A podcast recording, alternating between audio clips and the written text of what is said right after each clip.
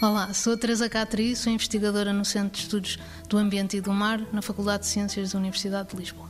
Temos uh, dois objetivos principais neste, neste estudo.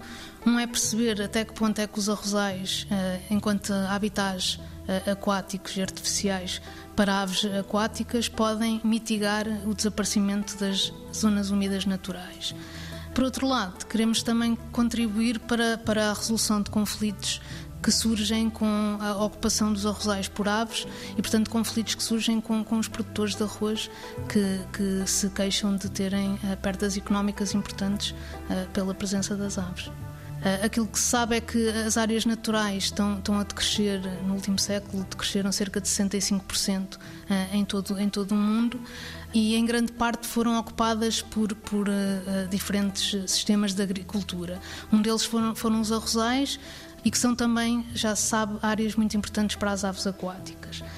Aquilo, aquilo que nós queremos perceber é até que ponto é que os arrozais uh, são funcionalmente equivalentes uh, às áreas uh, úmidas naturais e, portanto, se, se, as aves conseguem aqui desempenhar todas as funções que desempenhariam numa área natural e também perceber se, se os arrozais podem funcionar como unidades, como habitats independentes ou se continuam, apesar de tudo, a depender de, de, de áreas naturais. Portanto, se existe uma, uma conectividade entre as áreas uh, naturais e, e, os arrozais. Portanto, se as aves continuam a utilizar as duas, os dois sistemas ou se podem sobreviver unicamente nos, nos sistemas artificiais.